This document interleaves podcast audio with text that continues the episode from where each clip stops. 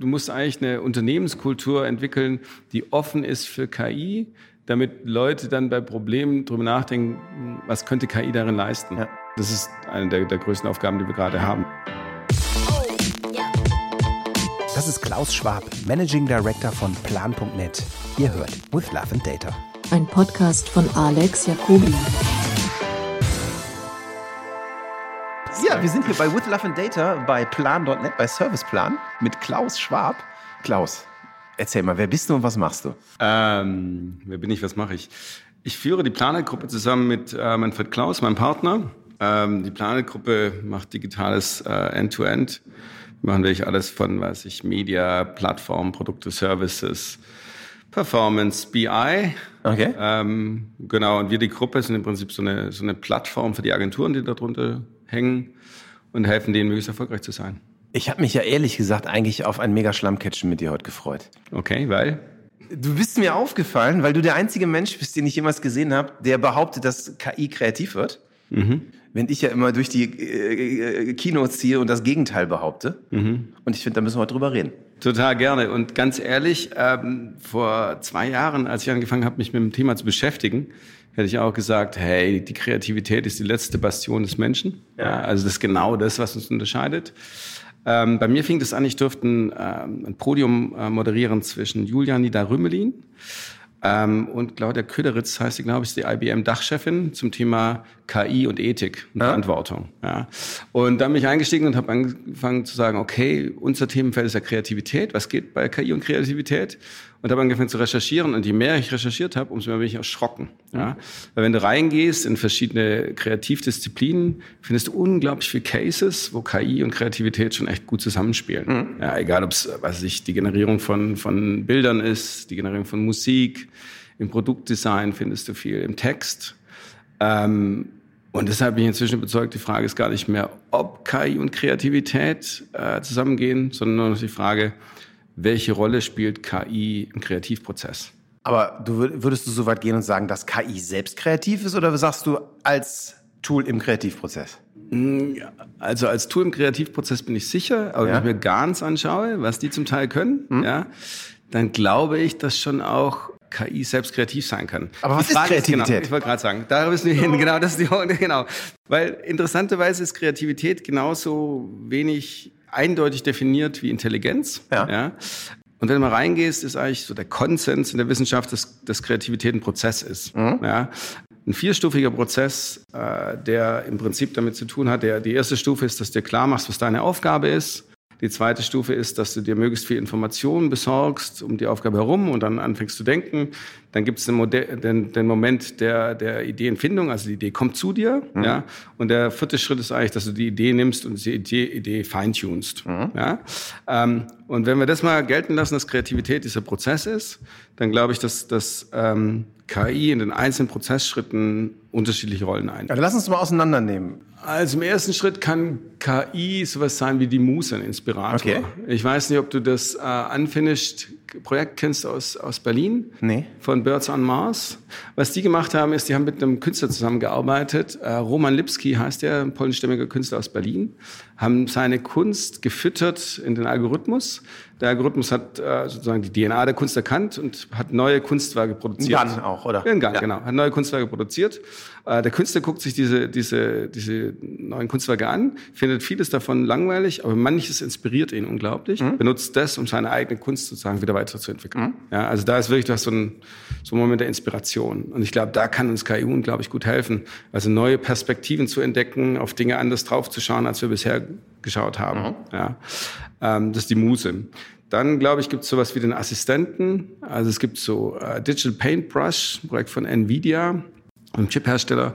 Ähm, was das macht, ist, du, du, hast, du, du machst einfache äh, Strichkunst sozusagen, so wie mit MS Paint, und es übersetzt es in Realbilder, mhm. und zwar in Realtime.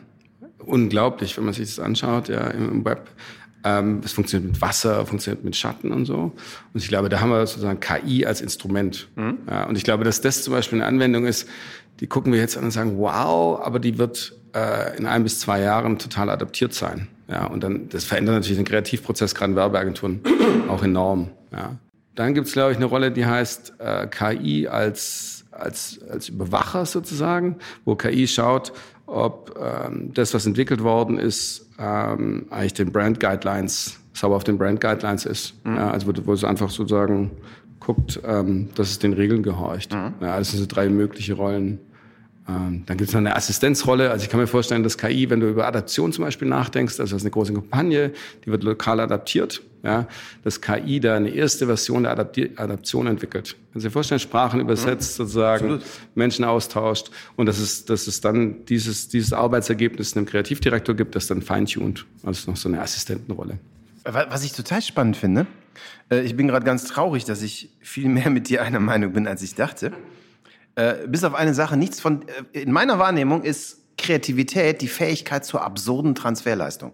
Das ist für mich die Essenz von Kreativität. Mhm. Und keiner deiner Use Cases war für mich das, was für mich die Essenz von Kreativität ist, sondern das waren alles äh, super, super geile Werkzeuge, die einem Kreativen helfen, kreativ zu sein. Aber der eigentliche Prozess der Kreation, mhm. der, dieser weirde Prozess, mhm.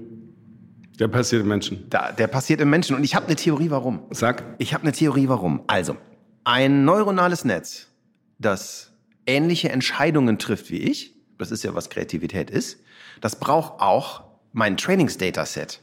Und ich bin 43 und ich habe ziemlich viel erlebt. Mhm. Und ziemlich viel weirden Kram erlebt. Und ich habe ein extrem geiles Set an Sensoren. Mhm. Nase, Ohren, Haut, was auch immer. Und ganz viele meiner kreativen Entscheidungen, und ich habe so eine, so, eine, so eine Vergangenheit als Musikproduzent. Nehmen, wir mal, nehmen wir mal ein Beispiel. Äh, ich bin ein großer, äh, immer noch, äh, ich, ich bin ein Freund des Hip-Hop. Und wir können jetzt heute Abend alle feiern gehen, extrem abstürzen, uns morgen ins Studio setzen, eine Drummaschine nehmen und den Drunken Trap Beat bauen. Wir sind so Party drunk. Ja? So. Jetzt kannst du das Ding in eine KI füttern. Und dann bist du bei diesem Kontextproblem. Dann wird die KI sagen, alles klar, eine 808 Beats und eine Snare Drum. Und äh, jeder einigermaßen schlaue Werkstudent wird dir wahrscheinlich in zwei Tagen eine KI bauen, die Tracks macht, die genauso gleich klingen. Eine KI, die den Kontext versteht, warum das Stück ein Hit geworden ist, nämlich weil äh, alle Menschen sich relaten können zu einem Lied, zu einer Party, im Club gelaufen, am nächsten Tag. Das Lied klingt, ich assoziiere den Sound dieses Liedes mit einem riesen Schädel, weil ich zu viel gefeiert habe. Mhm. Da ist eine KI weit weg von, weil dann reden wir nämlich von der General AI. Und was ganz viele Leute, äh, die sich nicht mit KI beschäftigen, immer, immer äh, nicht hinkriegen, ist, ist die Sache, dass das Trainieren von einem neuronalen Netzwerk ein ganz schmerzhafter linearer Prozess ist, der lange dauert, der extrem teuer ist, der extrem viele Iterationen mit Fehlerschritten hat. Und nur weil ich mein Netzwerk in Musik programmiere, kann ich es noch lange nicht in Feiern programmieren, in Schmerzen programmieren, in was ist Schlaf programmieren. Mhm. Und jede neue Domäne, die ich in ein Netzwerk reinhaue, ist wieder ein linearer Prozess und in der Regel profitiert der eine nicht so sehr vom anderen. Also ich glaube, das alles komplett richtig. Also genau, ich brauche die Daten, um ah. die KI trainieren zu können und dann kann ich es genau in dem Segment, in dem Themenfeld wo ich sie trainiert habe, kann sie es machen. Ich glaube, es ist eine Frage der Zeit, bis sich sozusagen diese, diese, diese Themenfokussierung aufhebt. Und es gibt erste Anzeichen. Aber das wird noch lange, lange ich dauern. Ich habe hinter jedem Nie ein Sternchen stehen und da steht immer unten drunter Not in the next five years. Yes, also da bin ich ja auch. Ich glaube, wir reden sogar noch über mehr. Wir reden wahrscheinlich über, über 50 Jahre. Aber ich finde, deshalb da bin ich dabei, sozusagen, das, das wird die menschliche Leistung bleiben, das ist sozusagen diesen, diesen Moment, das Absurde zu verbinden. Aber das ist mir auch wichtig in der Diskussion zu sagen, ich glaube gar nicht, wir müssen weg aus diesem Mensch oder Maschine hin zu Mensch und Maschine, ja. also Mathematik und Magie, ja. Ähm, und ich glaube, da steckt die Zukunft drin, ja, weil diese Diskussion immer so, ah, das ersetzt es dann komplett den Menschen, äh, die halte ich einfach für falsch. Hast du coole Beispiele? Für was? Aus deinem Alltag, wo du KI, Technologie und Kreativität zusammen verwendest? Ähm, wir arbeiten dran. Also wir, wir in dem Innovationsstudio, wo wir gerade sitzen, äh, versuchen wir halt Prototypen zu entwickeln und wir arbeiten gerade selbst ähm, an Prototypen in der Verbindung zwischen KI und Kreativität.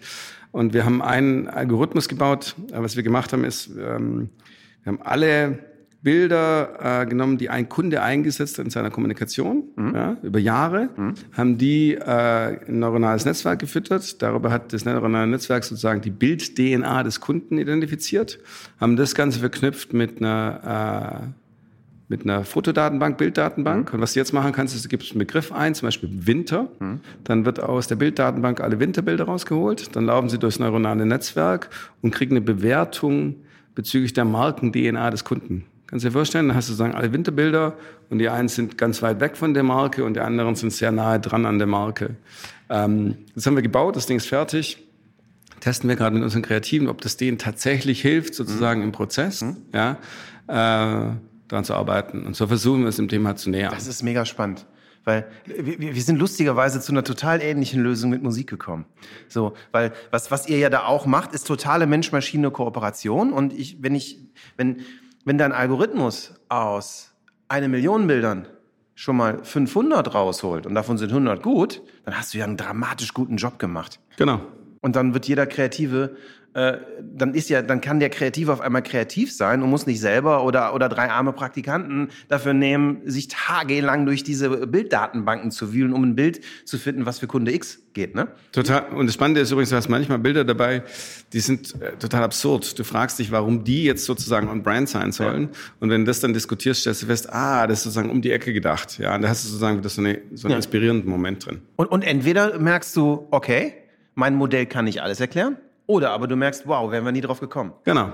Wir, wir merken das mit Musik ganz oft. Also wir machen das mit, Musik ganz ähnlich. Wir nehmen einen ganz normalen, wir machen es mal einfach, nehmen wir einen Radiospot. Und dann, dann hast du eine Musik drin, die ist viel zu teuer. Und dann können wir messen, was ist die Wirkung des Spots? Und wir können messen, wie wird die emotional und psychologisch wahrgenommen. Und auf einmal haben wir einen Fingerprint der emotionalen Wirkung der Musik auf die Werbewirkung, die der Kunde will. Mhm. Und können dann Reverse suchen aus einer Viertelmillion Musikstücke von Songs die, die mit einer passen. höheren Wahrscheinlichkeit denselben Impact haben, aber hundertmal weniger kosten. und, und werden Kreative nicht mögen, aber sie, ganz ehrlich, sie lieben es. Okay. Man, sie, äh, sie lieben es, wenn sie, wenn man sie dazu kriegt, es sich anzuschauen, weil was diese was dieser Algorithmus nicht macht, ist zu sagen, nimm bitte diese Musik, mhm. sondern dieser Algorithmus macht ähnlich wie deiner ungefähr, der steckt dann 100 Musikstücke vor mhm. und da muss der Kreative dann hingehen und sagen, stopp mal, Schrott, Schrott, Schrott. Das finde ich spannend. Mhm. Das finde ich spannend. Und in der Sekunde, wo unser neuronales Netz, das ist super narrow, aber total deep, und das neuronale Netz des Kreativen, das ist überhaupt nicht narrow, aber unglaublich breit. breit.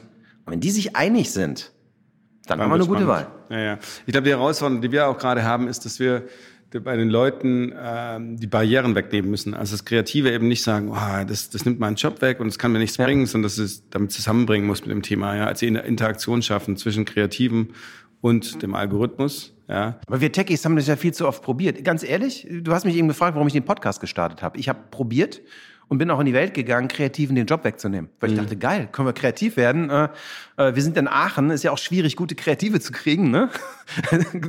Coden wir uns ein. Äh, nee, klappt nicht. Weil Mal abgesehen davon, dass es eine ziemlich doofe Idee ist, die Menschen, die einen bezahlen, abzuschaffen, weil dann beschafft man auch seine Bezahlung ab, äh, kommt man ja irgendwann auf den Punkt, und das hat mich viele Gespräche gekostet, bis ich, bis ich so um, äh, gelernt habe, umzudenken, dass es ja viel schlauer ist, Dinge zu entwickeln für Sachen, die wir nicht so gut können, mhm. als jetzt was zu bauen, was wir schon gut können. Und ganz ehrlich, ich meine, wir sind hier in einem Haus, wo sehr viele Leute sehr gut darin sind, kreativ zu sein. Gibt nicht so einen riesen Bedarf, das zu coden, ne? aber es gibt sehr viele Dinge, in denen die Kreativen äh, nicht gut sind, was sie trotzdem tun müssen, anstatt mhm. kreativ zu sein. Total.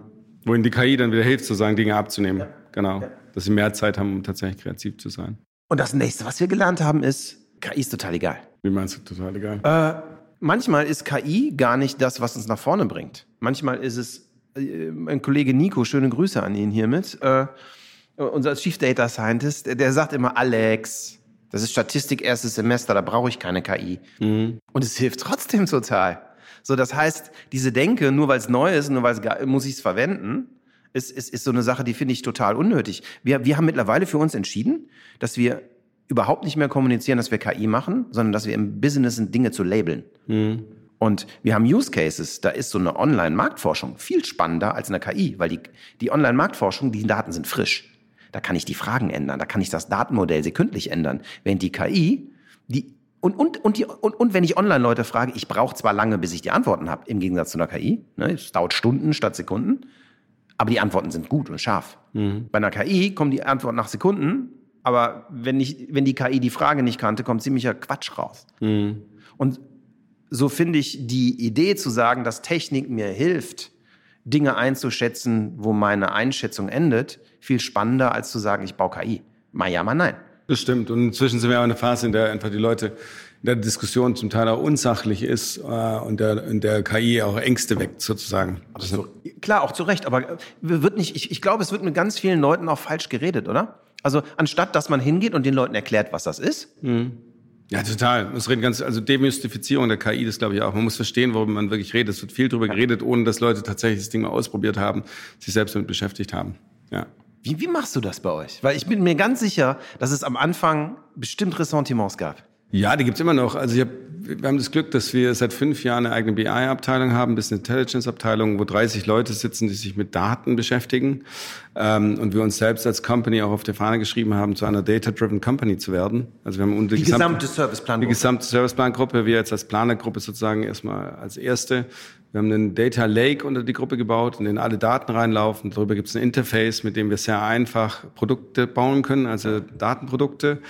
Ähm, und diese Kollegen entwickeln auch KI-Produkte. Also wir haben ein Media-Planungsprodukt entwickelt auf KI. Das heißt, wir haben Spezialisten in, in dem Feld, was schon mal hilft. Ähm, und die bringe ich jetzt eben zusammen mit den Kreativen und versuche, dass die zusammen denken und zusammen arbeiten. Zum Beispiel über solche Prototypen. Wir haben aber auch sowas gemacht wie so Creative Workshops. Wir haben uns einen äh, Künstler eingeladen, Andreas Refsgaard aus Dänemark, äh, der mit KI Kunstprojekte macht. Mhm ähm, und der eher guckt, was kann ein Algorithmus äh, produzieren, wie funktioniert der, wie sieht Input-Output aus und haben den mit unseren Kreativen zusammengebracht. Ja, und der hat denen die Angst davor genommen. Also, das, weil der zeigt dann einen Algorithmus, wie der Dinge verändert und ist sehr spielerisch. Ja, und ähm, das hat extrem gut funktioniert. Cool. Ja, das und, ist und auf der Ebene haben dann hat, hat das dann den Leuten auch so ein bisschen die Angst genommen oder zumindest die Neugier geweckt, es sich anzugucken? Total die Neugier geweckt und hat auch das Ende dann in Projekten. Also wir haben gerade eine, eine, eine App gebaut, äh, für Becks. Ähm, und mit dieser App kannst du, äh, die übersetzt einen WhatsApp-Verlauf mhm. in einen Comic. Okay. Genau. Heroes of the Night heißt die App und das ist wirklich cool. Und die, die nutzt eben auch äh, an, einzelnen Stellen KI. Ja? Du nimmst einen App-Verlauf, ähm, lädst den hoch und daraus baut es in Realtime einen, einen, einen Comic, den es dir zurückspielt.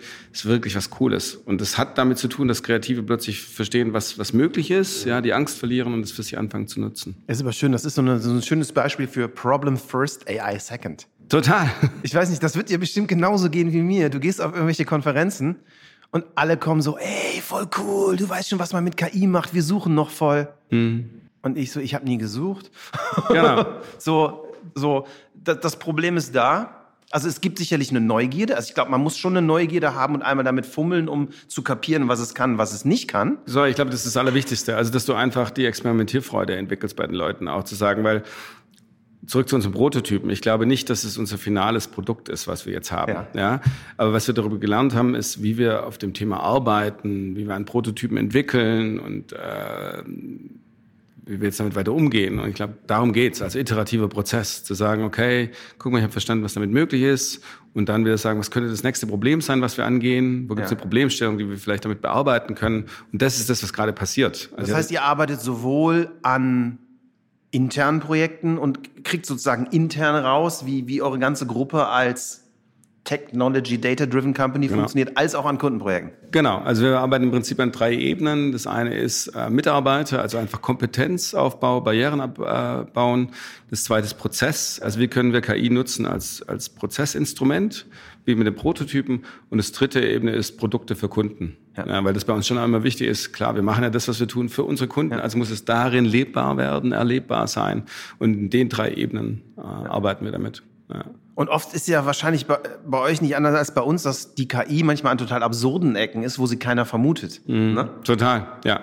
Wir haben, wir, wir, haben, wir haben bei uns zum Beispiel, den, den, so der absurdeste Use von KI, den wir im Moment bauen, ist, dass wir, wir, wir haben so die Idee, dass man, dass Ideen eigentlich nie so als fertiges Konzept geboren werden, sondern immer so als wilde kleine mhm. Fragmente. So Snippets, kommen. ja. So, mhm. Genau, so mhm. Snippets. Und dann haben wir uns überlegt, wie geil wäre das denn, wenn man diese Snippets schon testen könnte und eigentlich mal äh, in Snippets denkt und alle Snippets in einen Sack schmeißt und mit den Snippets schon mal, keine Ahnung, auf 10.000 Konsumenten losgeht und mal gucken, was von welchem Snippet so wo resoniert. Mhm. Und das klappt total gut. Das klappt, das klappt total gut. Ja, stell dir mal vor, ganz praktisches Beispiel. Du machst einen, du machst einen Funkspot, du hast Ideen für zehn verschiedene Mucken, du hast hier eine Textidee, da eine Textidee, lässt den einen Sprecher mal so sprechen, den anderen mal so sprechen. Dann kannst du ganz einfach 100 verschiedene Versionen bauen. Geht relativ schnell. Die kannst du auch durchtesten. Und, und das Geile ist, was du dann machen kannst, dass du Regressionsanalysen baust, die dir zeigen, warum, was, die gemein, was der gemeinsame Nenner von positiven oder negativen Wirkungen ist. Das ist nur immer an einer Sache gescheitert. Nämlich? Du kriegst keinen Kreativen dazu, dass er dir bei 100 Versionen sagt, was er bei den 100 Versionen gemacht hat. Mhm. Der wird dir nicht sagen, ah, bei der Version habe ich die Musik genommen und bei der habe ich die Musik genommen. Und daran ist dieser ganze Ansatz immer gescheitert. Nicht daran, dass wir nicht diese Regressionsanalysen bauen konnten. Und der, diese Regressionsanalysen funktionieren völlig KI-frei. Das ist wirklich Statistik erstes Semester. Ich kapiere es trotzdem nicht, aber ich habe Ich hab das mal in der Uni Ich habe ja den. Luxus, dass ich mir immer nur die fertigen Graphen angucken darf und die verstehe ich. Ähm, nee, aber was, was wir dann gebaut haben, ist ein System, das innerhalb von einem Audiofile erkennt, was drin ist. Das erkennt, oh, da ist diese Musik drin, da ist dieses Stück Stimme drin und das reverse engineert den Bauplan, den sich ein Kreativer gebaut hat, in eine maschinenlesbare Datei. Okay. Und- sind wir aber wieder nah beim Thema tatsächlich Kreativität abzubilden. Ne? Ja, aber nur zu vermessen, nicht selber kreativ zu sein. Das vermisst die Kreativität. Das stimmt, ja. Und am Ende nehmen wir den Kreativen diese unfassbare Arbeit ab, dieser wunderbaren Dokumentation, weil die sind in ganz vielen Sachen toll, aber die haben keinen Bock zu dokumentieren. Okay, verstanden. Die wollen Ideen ballern.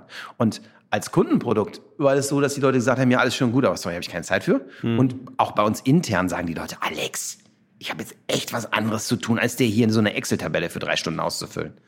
Und an der Stelle hat KI geholfen, weil wir machen das am Ende über Bilderkennung. Die Details, die Details verrate ich nicht, aber am Ende haben wir uns überlegt, wie visualisieren wir das so sehr, dass wir mit Bilderkennungsalgorithmen Baupläne bauen können.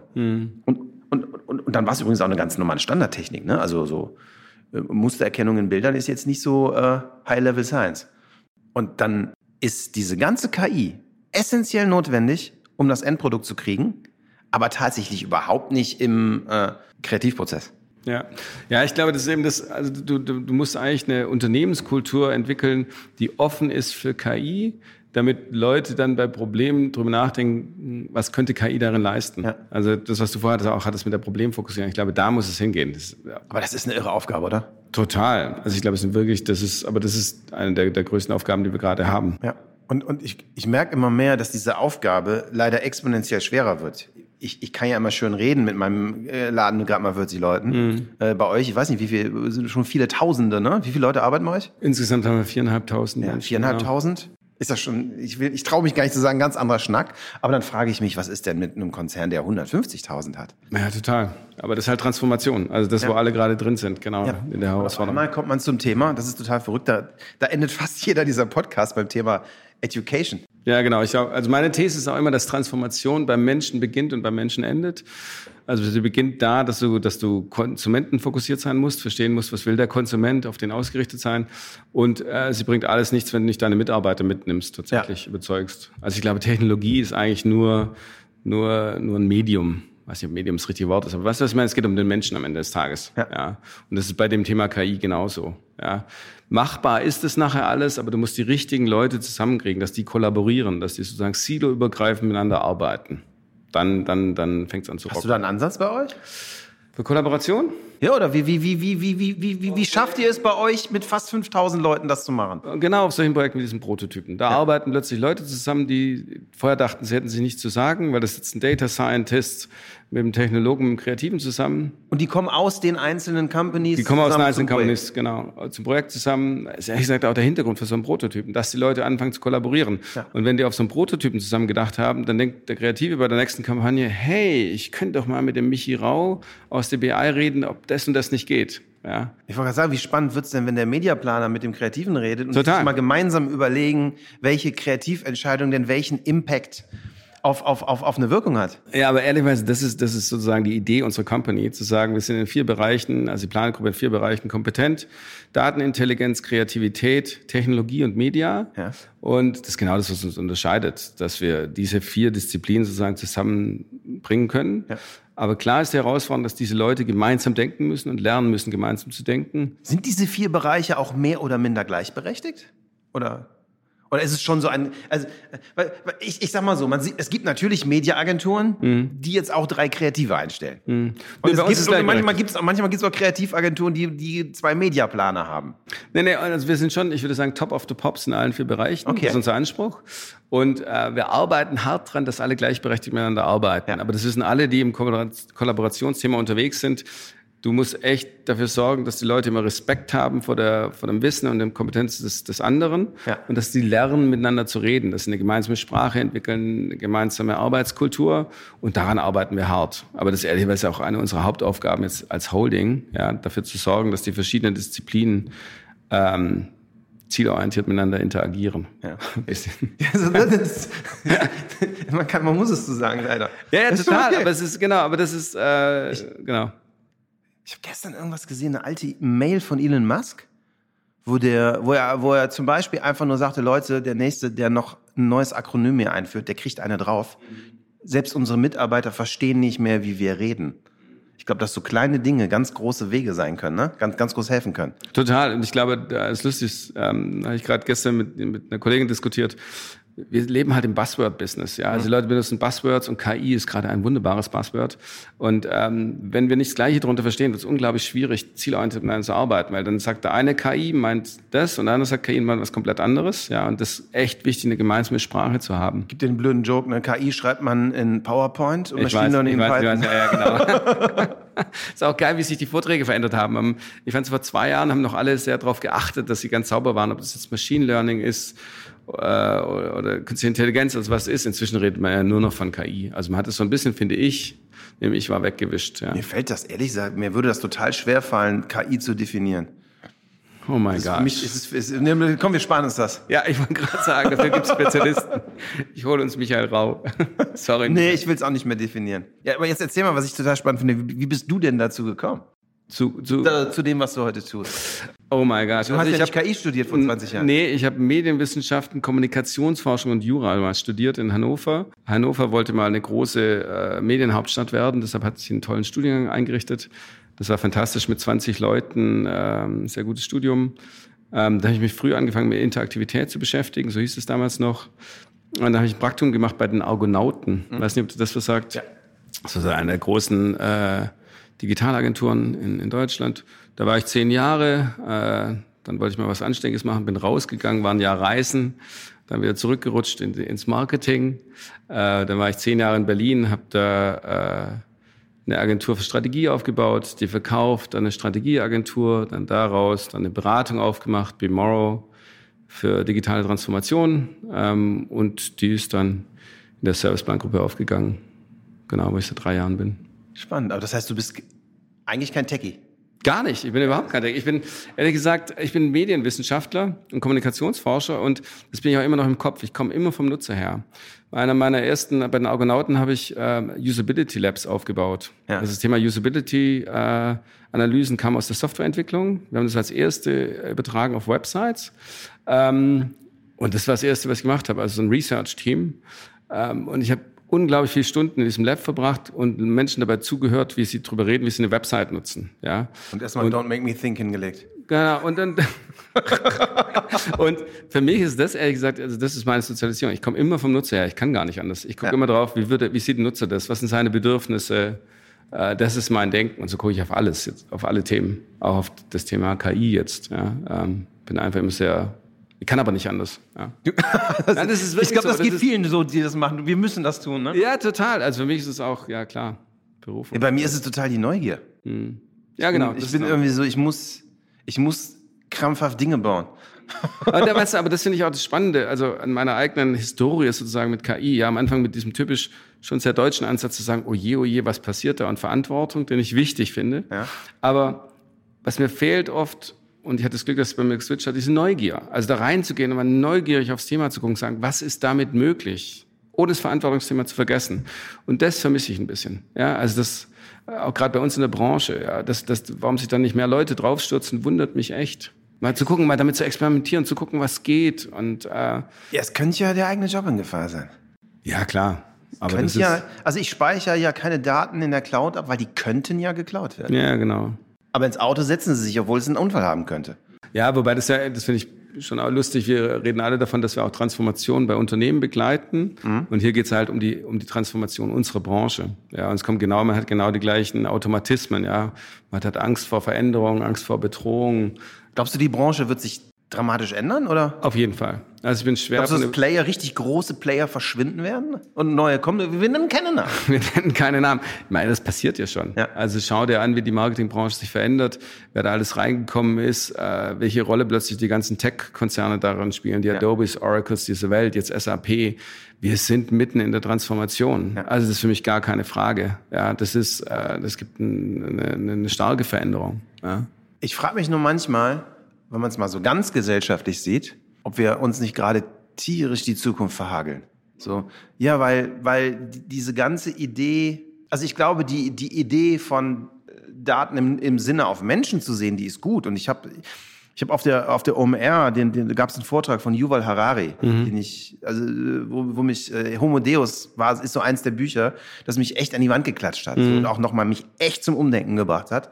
Und der hat so was Schönes gesagt. Er sagte so Leute, euer Zug ist abgefahren. Wir Amis haben haben das Ding mit Business geregelt. Äh, äh, Tech gegen Menschen und Tech, um Menschen zu kontrollieren, ist in Asien so weiter. Selbst wenn ihr wolltet, ihr würdet das gar nicht mehr schaffen. Das Einzige, wo es noch was zu tun gibt, ist Tech für Menschen. Und das wäre eure Chance, Europa. Das, das, hat er, das sagt der Harari. Mhm.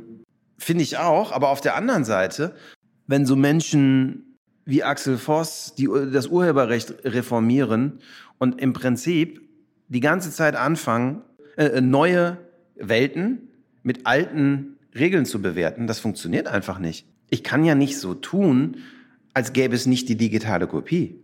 Und ich kann ja nicht mit einem Gesetz das verhindern. Genauso, genauso sehe ich sehr viele Sachen im Datenschutz total kritisch, weil ich finde, Daten gehören nicht geschützt. Und ich finde noch schlimmer, dass die Idee der Datensparsamkeit ist, finde ich, der größte Irrsinn, den es gibt. Weil jeder, der jemals mit Daten und KI gearbeitet hat, weiß, dass man in der Sekunde, wo man die Daten sammelt, gar nicht weiß, was man damit tut. Mhm. Sondern, sondern ich finde den, den, die Idee der Datensicherheit viel wichtiger und da redet keiner drüber. Ja, das stimmt. Aber ich glaube, dass da, da, da werden auch wieder Begriffe benutzt, die sozusagen nicht sauber definiert sind. Ja. Also die sind definiert, aber in, also im Umgang nicht. Aber zurück zu einem Punkt, den, also zu deiner Ausgangsfrage, ähm, ob wir uns damit die Zukunft versauen. Ich glaube, bisher wird Digitalisierung halt sehr, da, sehr businessorientiert gedacht. Ja, mhm. wie können wir effizient, effizienter sein? Wie können wir damit mehr Geld verdienen? Das ist sozusagen der Hauptfokus, sagen wir, der letzten 10, 15 Jahre gewesen, ja, ja oder 10 Jahre. Und ich glaube, äh, wir müssten aber umdenken und sagen, wie kann uns KI, äh, nicht KI, wie kann uns digital helfen, die großen Probleme, die wir haben, zu lösen? Das fehlt mir. Also genau, was du sagst, Tech for, for, for People, für die Menschen. Ich glaube, das ist was, ähm, wo wir in Zukunft mehr als Gesellschaft investieren müssen. Weißt du? Es gibt natürlich immer diese, die Leute, die sagen, und ich glaube, das stimmt auch, äh, warum, oder die sich immer fragen, warum die cleversten Mathematiker dieses Planeten äh, Bidding-Algorithmen für Auktionen bauen. Hm. Ja, genau. Aber das, aber ich glaube, dass wir dann was, oh, jetzt wird's, jetzt gehen wir echt metamäßig ab. Ja, klar. Aber ich glaube, wir kommen in ein, also es, wir, wir kommen in ein neues Zeitalter. Ich glaube, wir stehen kurz vor einem Paradigmenwechsel. Ah. Ja. Ähm, wir stehen kurz vor einem Paradigmenwechsel in, in ein postmodernes Zeitalter, wo sozusagen dieses Ich will nur reich werden, stetes Wachstum, wo sozusagen das, wo wir da, wo wir da neue Paradigmen äh, für finden müssen. Absolut, das siehst du, das sieht man doch jetzt schon. Genau. Also, äh, man sieht das, ich finde, total im HR-Bereich schon. Ne? Ich führe nun relativ viele Bewerbungsgespräche und sehe völlig andere Werte und auch Fragen von Leuten, als ich sie damals gefragt mhm. hätte. Und muss auch ganz ehrlich sein, da werde ich jetzt wahrscheinlich von meinen HR-Kollegen immer sofort einen draufkriegen. Ich komme da auch nicht mehr drauf klar. Mhm. Ne? Also es gibt ja heute so viel Gedanken von Leuten zu sagen, okay, mich interessieren so viele andere Dinge als meine Arbeit. Mhm. Ne? Während ich immer denke, Leute, wir haben keine Zeit mehr. Wir sind, Europa wird sowas von abgehängt, wenn wir jetzt nicht richtig reinhauen, sind wir Steinzeit. Mhm. Und das finde ich ist eine riesen Herausforderung, die man wahrscheinlich dann nur mit Automation lösen kann. Das, das, das also ich weiß nicht, wie viele 25-Jährige bei mir in Bewerbungsgesprächen sitzen und sagen vor ihrem ersten Job, ja, ich wollte eigentlich so, würde schon gerne Teilzeit machen, ne? ich wollte mhm. schon noch was machen in meinem Leben. Ja, wobei ich das ja auch ehrlich gesagt beeindruckend finde, dass es halt nicht mehr nur um Karriere geht, ja? sondern dass die Menschen eben nach was suchen, was sozusagen was nachhaltiger ist. Sie suchen nach Sinn so. Ja. ja, ähm, ja ist ja eigentlich gut. Also die, die, die Richtung ist ja genau ich die richtige. Ich will nicht sagen, dass ich es schlecht finde, aber es ist auf jeden Fall als Business eine Herausforderung. Total, auf jeden Fall. Ja. Sind wir auch maximal mit konfrontiert natürlich ja. im Moment. Ja. ja. Und dann werden wir es nur mit Automation schaffen. Das weiß ich nicht. Ob ich das, ob ich Ja, das schon mal, wenn wir immer weniger arbeiten, dann ähm, äh, denselben Output wollen. Ich weiß nicht, ob die Menschen weniger arbeiten wollen. Ich glaube, sie wollen sinnhaftes Arbeiten. Ja, das ist, das ist super wichtig. Genau, deshalb, ich weiß gar nicht, ob es darum geht, weniger zu arbeiten. Ich glaube, die Menschen suchen nach Sinn. Und wenn wir es schaffen, ihnen sozusagen sinnvolle Aufgaben zu geben und einen Sinn zu zeigen hinter der Arbeit, dann sind die Leute schon auch bereit, Vollgas zu geben, ist meine Erfahrung. Absolut. Ich will hier überhaupt nicht eine Generation dissen, gar nicht. Aber da sind wir auch wieder an der Stelle, wo, wo sich manche Leute fragen, warum reden wir, wenn wir hier über KI und Digitales reden, über Sinn und Purpose, aber genau das ist es. Äh, ich glaube, viele, viele große Konzerne haben da noch einen Weg vor sich. Ja, aber auch wir als Mittelstand, also wenn du uns als Mittelstand bezeichnest, glaube ich, Ja. haben wir das auch. Aber ich gebe da natürlich recht, du kannst, das ist sozusagen weniger sinnvolle Aufgaben, die eher repetitiver Natur sind, können über, über Automatismen übernommen werden. Sowas, das teile ich. Zum Schluss eine Prediction. Wir treffen uns in fünf Jahren wieder. Worüber werden wir reden? Boah, worüber wir in fünf Jahren reden. auf, wir werden uns am 10. Oktober 2024 treffen. Was wird unser Topic sein? Ah, ich glaube Datensicherheit, ehrlich gesagt. Okay. Ich glaube, das Thema Datensicherheit ist, ist, ist eines der großen Themen. Weil ich glaube, wir haben schon, also ich habe mal angefangen, über Trustful Data zu reden, dass wir vorsichtig als Industrie vorsichtig umgehen müssen mit Daten und den Menschen ihre Hoheit geben müssen über ihre eigenen Daten. Ja. Ja? Und dass das, das, was wir mit den Daten tun, für die Menschen sinnhaft erscheint. Also es ist tatsächlich Mehrwert für sie produziert. Ja, wir stehen ja gerade in der Ära, dass alles wird personalisiert und automatisiert, auch in der Kommunikation im Marketing. Und ähm, hat extremen Erfolg, hilft uns erfolgreich zu sein, Conversions hochzubringen. Aber die Frage ist, wie lange machen das Konsumenten mit? Und ich glaube, sie machen es nur so lange mit, solange sie es tatsächlich als mehrwertig erleben ja, und solange sie es sicher sein können, wir gehen mit ihren Daten sorgsam um. Und ich glaube, das ist eines der großen Themen. Trustful Data ist ein großes Thema. Und noch eine positive Frage am Ende. Die geilste Experience mit Tech in den letzten paar Monaten von dir. Oh, geilste Experience mit Tech. Ich gebe zu, dass ich die Porträtfunktion im iPhone extrem gut finde. Sowas ist doch cool. Ja, nein, ja, das ist sowas ganz Lapidares. Aber, da ich gebe ist zu, dass viel Tech das, dahinter. Total viel Tech dahinter und ich gebe zu, dass mich das immer wieder beeindruckt. Weil ich habe überhaupt kein gutes Auge. Ich mache wirklich echt keine schönen Fotos. Aber die Porträtfunktion bei iPhone hilft mir wirklich, in meinem iPhone hilft mir, ähm, schöne Bilder zu machen. Cool. Ja, ich, ich hatte die Experience mit einem Fahrrad. Ich, ich habe mir letztens ein E-Bike gekauft und war immer total anti. Weil ich immer das Gefühl hatte, das ist wie Mofa fahren, nur noch beschissener. Und dann habe ich ein E-Bike gefunden, das komplett software-defined ist. Das hat keine Gangschaltung, Okay. keine Funktion, kein gar nichts. Das kannst du nur mit deinem Handy ein- und ausschalten. Und das hat einfach nur so einen Zahnriemen. Und das war's. Ich weiß, Cowboy. Genau. Hast, Ja, du wir- hast es, oder was? Wir Ja, wollen ja. keinen nennen. Ja, sagen, sagen Nein, so, wir, wir, wir nennen die, wir müssen, wir, wir sollten noch mal fragen, bevor wir sie nennen, sollten sie uns bezahlen. Ich wollte gerade sagen, auf jeden Fall, davon gehe ich aus. Nein, wir können das sagen, Cowboy, das ist wirklich, das ist wirklich geil. Ich hab, ich hab's Du hast eins? Ich hab's, Es ist echt geil. Ich, ich schleiche um dieses Produkt rum. Es gibt zwei Produkte, um die ich rumschleiche. Das eine ist dieses Cowboy-Ding, weil das ist wirklich, das sieht toll Das aus. sieht aber so gut aus. Ja, es sieht so verdammt gut aus. Und mit dem Akku und so. Wir können jetzt echt. aber ich gebe dir einen Tipp. ja. Nicht im Regen auf der Straße fahren. Ach du Scheiße. Ich habe mich so hingelegt auf den Slicks. Und das zweite, was gerade nach Deutschland kommt, was ich auch toll finde, ist sind diese, ähm, diese Räder für zu Hause. Weißt du, das sozusagen, wo du, wo du dann online Peloton. Wie heißt es? Pel- Peloton oder Genau, so? genau. Wo, wo Scott Galloway gerade so am Lästern ist. Genau, das, aber das finde ich, äh, echt Scott Galloway lässt du drüber, weil, Galloway äh, hat jetzt, wo, wo- jetzt, wo er WeWork kaputt hat, Mhm. oder hat er, hat er nicht? Oder erzähle ich jetzt Quatsch? Ich habe auf jeden Fall Scott Galloway über Peloton reden hören. Nee, aber ja, das ist spannend. Ich fand, ich fand an dem Bike übrigens so geil, dass das mit all seinen ganzen Sensoren immer antizipiert, wie ich fahre, und ich überhaupt nach zwei Stunden gar kein E-Bike-Gefühl mehr habe, Echt? sondern einfach nur denke, boah, geil, mit 25 im Berg hoch. Es kommt sich auch, kommt einem völlig normal vor. Und sie haben es eben geschafft. Sie haben es nicht wirklich, also man merkt es natürlich trotzdem ein bisschen, wenn der Motor aussetzt, aber du merkst, dass sie so eine Kurve reingebaut haben, dass du nicht ganz so eine Faust in das Gesicht kriegst, wenn, wenn der Motor ausgeht. Sondern, sondern, sondern diese, ich finde es ein geiles Produkt. Genau deshalb, weil es, weil es, weil es mitdenkt. aber du hast dich damit auf die Nase gelegt. Das ist schon mal, Okay, sa sa sagen wir mal so, wenn man vorher ein Rad hat, das ein dickes Profil hat und eine Federgabel, und dann fährt man an einem Tag, wo es regnet, zum ersten Mal auf einem Fahrrad ohne Federgabel mit Slicks und versucht einen Bordstein hochzufahren, dann hat man eine Lernkurve. aber das habe ich gelesen, dass das Problem an dem Ding ist, dass es sozusagen überhaupt keine Federung hat und dass es dich tierisch durchschüttelt. Aber jetzt, Liebe Freunde von Cowboy, wir nehmen euer Angebot entgegen. Habt ihr schon mal drüber nachgedacht, einen Podcast zu sponsern? Exakt. Nein, wir sind doch gegen Native Ads. Machen wir nicht. Das stimmt. Wir nehmen kein Geld von Aber Cowboy. Produkttesting würden wir Nein, machen. wir machen das ganz anders. Wir nehmen kein Geld von Cowboy, sondern Ehre, wem Ehre gebührt, wer geile digitale Produkte für Menschen macht. Auf jeden Wir, Fall. sind, wir machen das viel besser, wir sind nicht käuflich. Hast du gesagt. Ciao! Das war With Love and Data mit Klaus Schwab von Plan.net. Wenn euch die Episode gut gefallen hat, geht zu iTunes, bewertet uns mit 5 Sternen und hinterlasst ein Review. Und teilt die Episode mit euren Freunden, Kollegen und allen, die es auch noch hören sollen. Vielen Dank, wir freuen uns von euch zu hören.